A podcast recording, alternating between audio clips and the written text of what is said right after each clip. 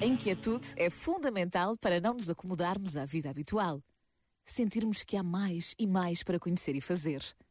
Não estar satisfeito é o motor da mudança.